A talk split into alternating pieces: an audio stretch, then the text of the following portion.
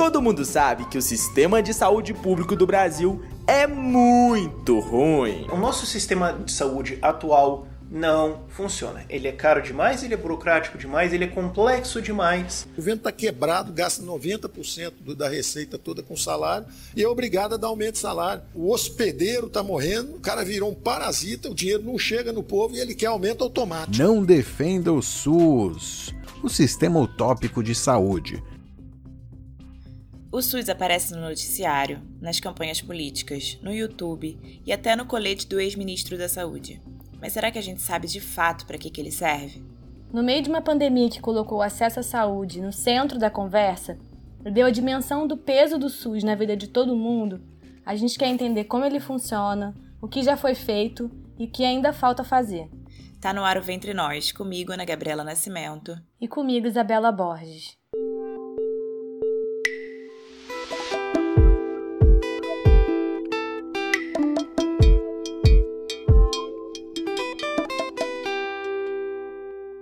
Esse é o segundo episódio da nossa série sobre o coronavírus. No primeiro, a gente falou com uma pessoa que teve Covid-19, nesse momento sem vacina, sem medicamento específico e com os hospitais em colapso. Para quem não ouviu ainda, escuta na sequência desse porque ficou bem legal. Hoje, mais uma vez, gravando cada uma nossa casa, né, Ana? Uhum. A gente convida você a pensar a partir de coisas que ouvimos ou lemos bastante quando o assunto é saúde no Brasil, né? Seja nos noticiários ou no grupo da família, essas certezas constroem um imaginário coletivo, né? O problema é que muitas vezes ele confunde mais do que reflete as qualidades e os reais problemas do SUS. Pois é, uma frase que a gente escuta muito, por exemplo, é: a saúde pública no Brasil é horrível. Mas será que essa frase espelha a totalidade dos serviços? O SUS é um dos maiores e mais complexos sistemas do mundo e abrange desde atendimentos simples, tipo medir a pressão arterial, até cirurgias de alta tecnologia de transplante de órgãos, passando por atuações em pesquisa, produção de ciência em saúde, fiscalização da qualidade de alimentos, regulamentação de remédios. Muita coisa, né? No total, somos mais de 200 milhões de brasileiros que têm, por lei, direito ao acesso universal, integral e gratuito à saúde. Durante esses 30 anos de SUS, ele foi responsável por importantes conquistas ligadas à expansão da cobertura de vacinas, queda da mortalidade infantil e até virou referência mundial em transplante de órgãos. A Bianca Leandro, sanitarista e servidora da Fundação Oswaldo Cruz, falou um pouco para a gente sobre esses princípios construídos ainda no nascimento do SUS, lá em 1988. Nós não temos um sistema que saiu do nada, né? Enquanto país, a gente está falando de um sistema que é caracterizado pela saúde como direito universal de todos.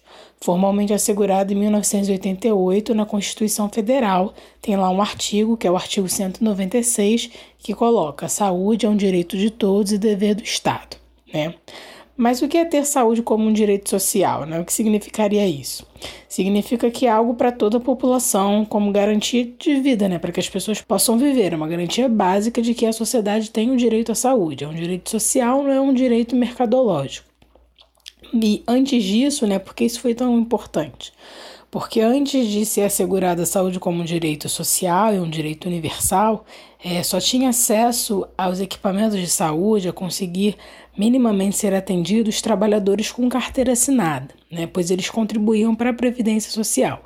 Eram que possivelmente muitas pessoas devem lembrar da sigla do INAMPS, né, que era o serviço que prestava esses atendimentos. Né? Tinha algumas ações mais amplas para a população inteira, como as, algumas campanhas de algumas vacinas, né? mas de modo geral, a maior parte da população não tinha saúde como um direito garantido. Essa mudança de perspectiva, né, essa mudança de paradigma que a Constituição de 1988 trouxe, foi essencial para que a gente mudasse completamente o nosso sistema de saúde e, de fato, construísse um sistema com diferentes níveis de atuação. É, então, além desse acesso universal que eu já falei, né, que é a universalidade do sistema, que é garantir a saúde para todos e todas, independente de raça, cor, gênero, idade, né, o sistema também tem outras características, né, como a equidade. E o que é equidade? Seria a mesma coisa que igualdade? Bem, na verdade não, né? A equidade é um princípio que indica que nós somos diferentes, né? Eu, você, e por sermos diferentes, pessoas diferentes, temos necessidades de saúde diferentes. Desse modo, o sistema ele não deve agir igualmente né, para todos, mas sim tem que prover para cada um de acordo com as suas necessidades. Tem um exemplo que eu gosto de dar, que pode ser um exemplo meio bobo, mas que eu acho que dá para materializar isso. Você tem uma laranja e duas crianças, e as duas crianças querem a laranja. Então, o que, que você faz? De modo geral, as pessoas dizem que partem a laranja ao meio e dão uma metade para cada criança. Aí vamos lá, então fazemos isso. E aí você dá essas metades para as crianças, e aí você percebe que uma criança descasca a casca, fica com a casca e joga o suco fora. A outra criança chupa a laranja e joga a casca fora. Porque na verdade uma das crianças só queria a casca e a outra queria o suco. Então, se você ouvisse as crianças, você saberia o que elas queriam e com o mesmo recurso que você tem, você conseguiria sanar as duas necessidades. Eu acho que ajuda a dar um pouco de materialidade pensar nesse exemplo, mas a gente, claro, que pode dar um exemplo de saúde, né? Lugares que precisam de mais atendimento para a população idosa, lugares que precisam de mais atendimento para a população mais jovem, e assim sucessivamente. E o terceiro princípio que é importante a gente estar tá falando é o da integralidade, né? O sistema ele é integral em dois sentidos. O primeiro, pois ele contempla ações de diferentes níveis e naturezas, seja de promoção da saúde, de prevenção ou de recuperação. Né? Uma pessoa que está na rede, ela precisa de diferentes serviços, diferentes lógicas, né? Seja de uma consulta regular na atenção básica, no posto de saúde, é, ou para acompanhar a diabetes dela, ou então de uma cirurgia de catarata que ela tem que realizar em outro lugar, com, outro, com uma outra complexidade. E a integralidade né, também tem uma outra lógica, uma outra forma de pensar. É a integralidade no sistema de compreender que a pessoa ela não é só aqueles, o dano físico, né? não, não é só a questão física que interessa quando a gente pensa a pessoa no sistema de saúde, mas ela também tem o mental. E essa pessoa ela não está sozinha né, no mundo, ela está articulada em algum círculo familiar, algum círculo próximo, que está em alguma comunidade. Então, o sistema tem esse sentido também de pensar a integralidade por essa lógica. E por fim, a gente está falando de um sistema que é único né, para todo o Brasil, com mais de 5 mil municípios, que tem desenhos diferentes e formas de se organizar diferentes de acordo com a realidade de cada município. E nesses, nesses lugares também tem necessidades diferentes, né? E aí é nesse sentido, é muito importante a gente ouvir a população e trazer a população para debater a saúde que ela quer, que ela precisa. Por conta disso, que um outro princípio importante que, que caracteriza o SUS é o controle social. O controle social ele é a materialização da participação social ou participação popular da população no sistema de saúde. Seja pelas vias formais, nós temos conselhos de saúde, seja conselho de unidade, conselho municipal, conselho estadual e até o conselho nacional, ou seja por vias alternativas, formação de coletivos, movimentos populares, toda essa luta social que a população faz pela sua melhoria, pela sua saúde, ela é um princípio do sistema, né? Ela conforma esse sistema de saúde que a gente tem. Outra coisa bem comum da gente ouvir e até pensar é: eu não preciso do SUS porque eu tenho um plano de saúde. Isso não é uma verdade. É importante deixar bem claro que todo mundo depende do SUS. E se não for no atendimento médico em uma unidade de saúde, vai ser de outros serviços prestados pelo sistema, direto ou indiretamente. Ainda mais se a gente pensar que a nossa saúde sempre vai depender da do outro. Ninguém vive sozinho e para a gente ficar bem, a comunidade, o bairro, a cidade onde a gente mora também precisam estar. Tá. Sim, nós não somos uma ilha e mesmo que nós fôssemos uma ilha, tem outras pessoas que estariam fora dessa ilha, né? Fora que 70% dos brasileiros não têm plano de saúde, ou seja, são muitas famílias que dependem totalmente do SUS. Você já tomou vacina? Já usou algum medicamento genérico ou pegou remédio na farmácia popular? Já foi atendido pelo SAMU? Utilizou algo que foi fiscalizado pela Anvisa, como medicamentos, comida e restaurantes? Já teve a visita de algum agente de saúde em sua casa, seja agente de vigilância ou agente comunitário? É, já teve que ir a um posto de saúde para realizar algum atendimento? Já precisou usar UPA? Bem, se você respondeu sim para pelo menos uma dessas questões, então você usa e faz parte do SUS, né? Tudo isso que eu listei compõem o nosso sistema único de saúde, né? A gente está falando de um sistema, né, que é relevante para a maior parte da população brasileira e até para aqueles que às vezes dizem que não utilizam o SUS ou que não precisam do SUS, na verdade eles estão utilizando indiretamente, né? Todas as medidas coletivas que eu falei, como a vacinação e como a vigilância epidemiológica, eles também são beneficiados por essas ações. Né? Então a gente tem um sistema de saúde que vai muito além da assistência.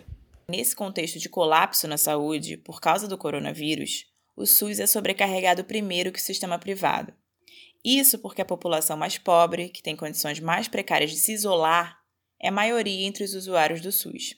Mais uma vez, a saúde pública se torna decisiva, mesmo diante de uma estrutura insuficiente. A média oferecida pelo SUS é de 1,4 leito de UTI para cada 10 mil habitantes, segundo a Associação de Medicina Intensiva Brasileira. A pandemia também mostra o quanto a gente tem uma desigualdade social imensa que só o sistema de saúde com as suas ações não irá dar conta. Né? A estratégia do, do distanciamento social, importante para a gente conter a rápida dispersão do vírus né, e conter um pouco esse processo rápido de transmissibilidade para evitar o aumento rápido de óbitos, ela é importante para isso, mas ela deixa grande parte da população, sobretudo das periferias urbanas, uma dificuldade imensa para poder manter a sua vida e manter a sua vida financeira, já que várias pessoas têm que deixar de trabalhar porque são autônomas ou porque já estavam desempregadas antes da pandemia e não tem possibilidade de conseguir um emprego agora. Então, ou a gente pensa a saúde articulada com outras iniciativas e interações sociais, ou eu acho que o colapso que a gente vai ter é muito grande. Assim, acho que a pandemia mostra que a saúde ela não é só assistência, a saúde é um conjunto de outros fatores que é necessário para que as pessoas possam ter uma vida digna e atualmente até sobreviver. Mas não é a primeira vez que o SUS tem um papel tão importante nessa realidade desigual que a gente vive. A Bianca explica que ele já precisou segurar a barra do país em outros momentos históricos de epidemias alguns anos atrás, lembrar da questão que a gente teve com o surgimento da Zika e a associação com a microcefalia né, em 2015. Esse processo de identificar que a gente tinha crianças nascendo com determinada característica, né, que depois foi identificada como microcefalia e que isso estava associado à transmissão da Zika, isso foi um feito assim do sistema único, né? Pelo fato da gente monitorar é, e registrar todos os nascimentos, da gente monitorar doenças emergentes, de ter informação para poder fazer esse tipo de associação e prestar todo o cuidado necessário. É, outro exemplo também muito importante para a história do Brasil, eu acho que é a redução da mortalidade infantil. Nós tínhamos altíssimas taxas de mortalidade infantil no país, quando o sistema de saúde ele é conformado durante a década de 90, principalmente pelo programa de saúde da família, e você tem várias medidas que começam a ser disseminadas para os municípios em relação a organizar a sua atenção à saúde, você tem um foco grande na infância, você vê como a mortalidade infantil diminui. Claro que a gente ainda tem uns diferenciais regionais né, do país como um todo, mas a gente teve uma queda bem expressiva nos últimos 20, 30 anos. Outro exemplo importante também foi a ampliação do acesso aos medicamentos de HIV e AIDS, né? Que foi garantido a todos, né? Com esses adoecimentos, o que foi essencial para aumentar a sobrevida de milhares de pessoas que viviam com HIV e AIDS no decorrer da década de 90. Tem até um documentário bem legal que tem no Netflix que se chama Carta para Além dos Muros, conta um pouco do surgimento da epidemia da AIDS na década de 80, compara com os dias de hoje e apresenta o histórico do Brasil, né? Como teve a vanguarda né, no tratamento para esse adoecimento. Outro exemplo que eu acho que todo mundo lembra do Zé Gotinha, de tomar gotinha, que todo ano tem, né? Às vezes algumas pessoas podem até lembrar de de repente tomar ter tomado a vacina da gotinha, que foi devido à erradicação da poliomielite, da paralisia infantil no Brasil, que a gente conseguiu, né? Tem outros países no mundo que não têm essa doença erradicada, e a gente conseguiu, assim, devido a uma grande expansão, né? De um sistema de saúde que está em todos os lugares minimamente. Ainda falando em vacinação, a gente teve uma expansão bem grande da cobertura vacinal, o que diminuiu bastante diversas doenças na infância e evitou diversas mortes também. A própria expansão da atenção básica em todo o território nacional É, hoje, atualmente, a gente tem em torno de 65% do território do Brasil coberto pela Estratégia de Saúde da Família. Claro que a gente pode discutir, né, que cobertura é essa, né, as faltas de médicos, mas a gente sabe que em muitos lugares é o, aquele postinho que existe, é a saúde da família, é um outro tipo de cuidado que não é o cuidado hospitalar que faz a diferença para esses territórios. É, sem contar também que a gente tem uma grande rede de formação permanente de instituições de ensino, de pesquisa de ciências ligadas ao Sistema Único de Saúde, como a Fiocruz, e que fazem diferença, né? Quando a gente pensa em pesquisas aplicadas para a saúde. E eu acho que eu já falei um pouco antes também, a gente é referência mundial para a realização de transplantes, né? Então eu acho que todos esses exemplos mostram como o sistema ele é essencial em diferentes níveis de complexidade, né? E em todo o território também do nosso país. Bom, mas voltando para as frases que a gente botou aí no começo do episódio e as que a gente costuma escutar por aí, a famosa "Ah, mas sistemas de saúde privados funcionam melhor". Também é outra ideia que a gente precisa desmistificar. Nos Estados Unidos, em 2018, 27 milhões de norte-americanos não tinham plano de saúde, de acordo com dados do censo de lá. Isso faz com que muita gente nem sequer possa tentar ser atendido sem gastar muito dinheiro, mesmo fora da pandemia. E claro que quem não pode pagar por um bom plano está morrendo muito mais. Um exemplo disso é o que vem acontecendo com as populações negras e latinas, que historicamente têm menos possibilidades de pagar por saúde. Em Chicago, só 30% dos moradores são negros, mas 70% das mortes causadas por coronavírus foram de pacientes negros até meados de abril. A saúde em si ela não é gratuita, né? Não significa que ninguém paga. Na verdade, todos nós pagamos com os nossos impostos, então há um investimento social nesse processo. E no mundo todo, os diferentes países organizaram seus sistemas de saúde de acordo com a sua história, valores culturais. Os Estados Unidos não é diferente disso. Ele é um país que preza pelo direito individual e entende a saúde como uma mercadoria. Ah, mas não há nada público lá? Sim, há. Há serviços voltados prioritariamente para a população mais idosa e os mais pobres, mas o grosso da população segue na lógica do seguro ou plano de saúde. Quem não tem fica em uma situação bem complicada. Ou seja, há um modelo de fragilidade no enfrentamento da epidemia até agora com um sistema primordialmente privado que exclui boa parte da população. Teve um professor de medicina social da Universidade da Carolina do Norte que disse que dezenas de milhões de pessoas não têm cobertura e podem ter medo de ir a um hospital ou fazer alguns testes por conta dos custos atrelados a estes atendimentos. Então, no que um sistema universal colabora nesse momento?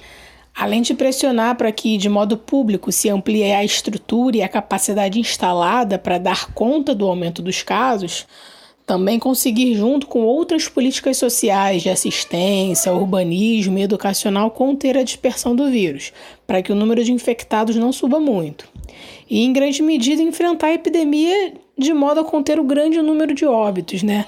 Desse modo, uma sociedade com sistemas fragilizados ou com uma lógica de cobertura parcial tende a deixar a população mais exposta ao risco de morte por se infectar ou a sequelas do agravamento. Outra coisa muito comum da gente ouvir é o SUS custa muito caro para o governo, o governo gasta muito com o SUS. Faz sentido falar essas coisas? Em 2018, foram investidos 5 mil reais por pessoa em saúde.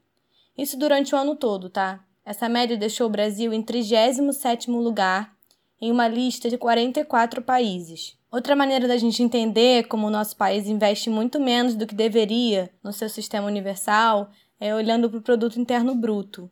Em 2017, o governo investiu 3,9% do PIB, enquanto o Canadá e o Reino Unido, países como a Bianca falou, que também têm acesso universal à saúde, investiram mais de 7%. Agora, em resposta ao coronavírus, o governo Bolsonaro gastou o equivalente a 2,9% do PIB. De novo, uma parcela muito aquém dos outros países em pandemia. Ainda mais com esse pibinho que a gente teve no último ano, antes da crise ainda. Nossa porcentagem ficou abaixo da média do G20, grupo que inclui países ricos e emergentes. Não é à toa que a cada dia números de mortos e doentes por aqui crescem em projeções assustadoras. Em termos históricos, né, a gente tem um desafio histórico relacionado ao baixo investimento público no sistema de saúde. É, de todo o gasto que se tem com a saúde, estima-se que 55% é gasto público e demais é gasto privado, gasto individual, com medicamentos, com planos de saúde, né? É, a gente tem uma emenda constitucional que foi aprovada no governo Temer que congela por 20 anos a possibilidade de aumento nos gastos com saúde e educação. Mas eu acho que essa pandemia vem mostrando que é impossível manter um cenário sem aumentar os gastos na saúde. Né? Ou os, não gosto da palavra gasto, né? o investimento na saúde precisamos investir em um sistema público, né, que tem aí a perspectiva de atender mais de 200 milhões de pessoas e não o contrário, não aumentar a privatização da saúde. Não encarar a saúde como prioridade politicamente, além de significar baixo investimento, dá margem para outros problemas, como corrupção, porque falta fiscalização, e condições de trabalho ruins para profissionais de saúde, como explica a Bianca.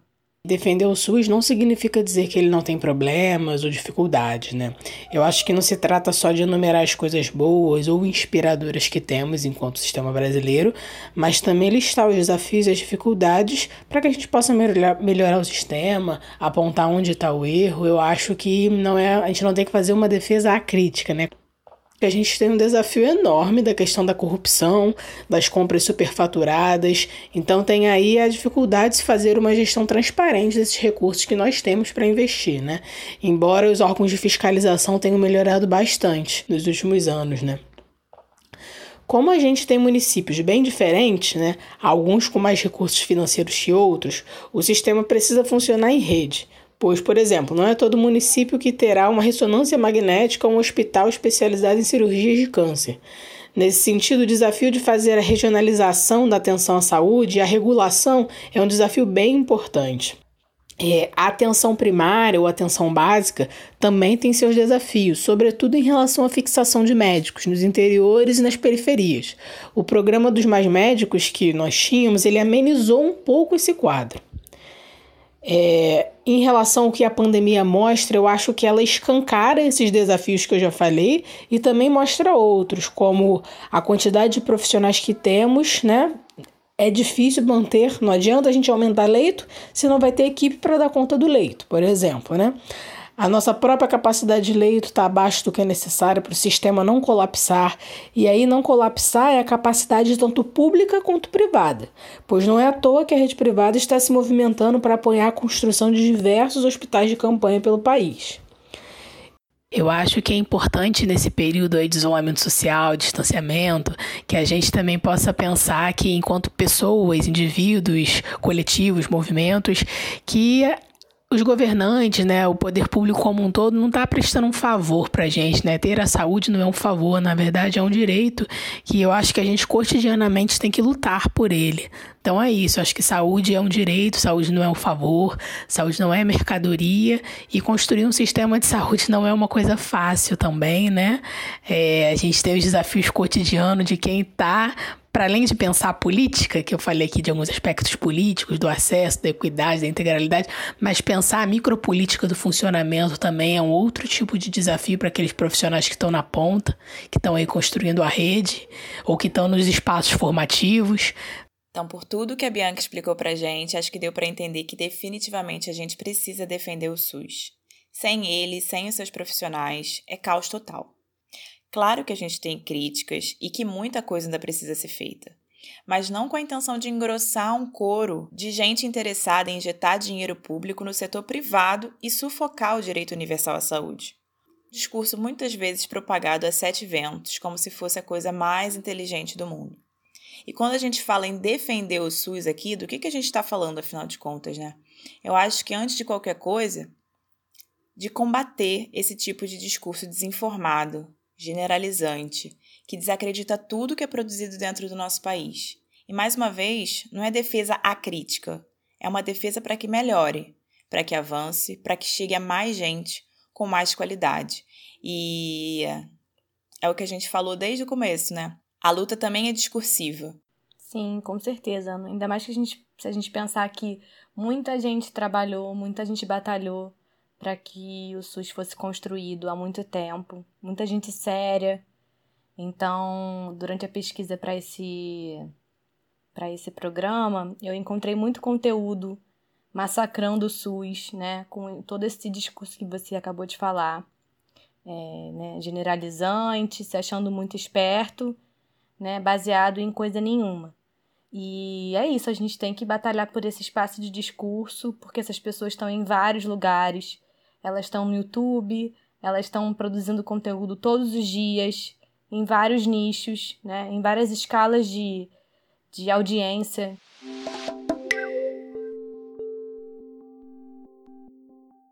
Em 4 de maio, o compositor e escritor Aldir Blanc, de 73 anos, morreu no Rio de Janeiro de complicações causadas pela Covid-19. Seus últimos dias, ele passou internado no Hospital Universitário da UERJ, o Pedro Ernesto, que durante a pandemia tem recebido pacientes graves de Covid do SUS. Depois de uma publicação dar um tom de lamentação diante do fato do artista ter sido tratado na saúde pública, o diretor do hospital, o médico Ronaldo Damião, publicou uma carta na sua rede social em resposta a esse tal imaginário que a gente tanto discutiu hoje né, no programa. Eu vou ler um trechinho dessa carta, porque realmente ela é bem, bem bonita, bem forte e, e resume um pouco de tudo que a gente falou aqui. Esclarecendo a reportagem sobre o falecimento do grande Aldir Blanc, lamentavelmente, a repórter disse que Aldir, como não tinha recursos, não pôde ser internado em um hospital particular e morreu em um hospital público. Aldi recebeu o melhor tratamento que receberia em qualquer hospital do mundo e melhor do que em qualquer hospital privado do Rio de Janeiro. Já chegou muito mal e positivou para a Covid-19. Não faltou absolutamente nada, inclusive carinho e afeto para seus familiares que pediram sigilo. Foi uma honra para todos nós ter tido a oportunidade de participar de seu tratamento e contribuir com seu desejo de ser internado no Pedro Ernesto, hospital de altíssima qualidade e que atende somente pacientes do SUS.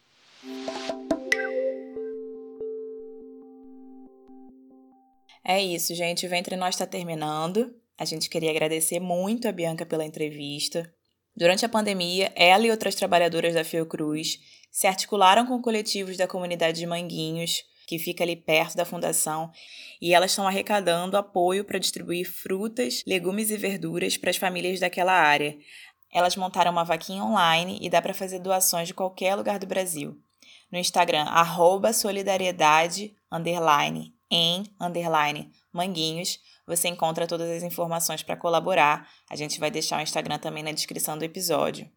Muito obrigada quem escutou até agora. Compartilhem esse programa com pessoas que vocês acham que precisam ouvir esse, esse papo que a gente teve hoje sobre o SUS.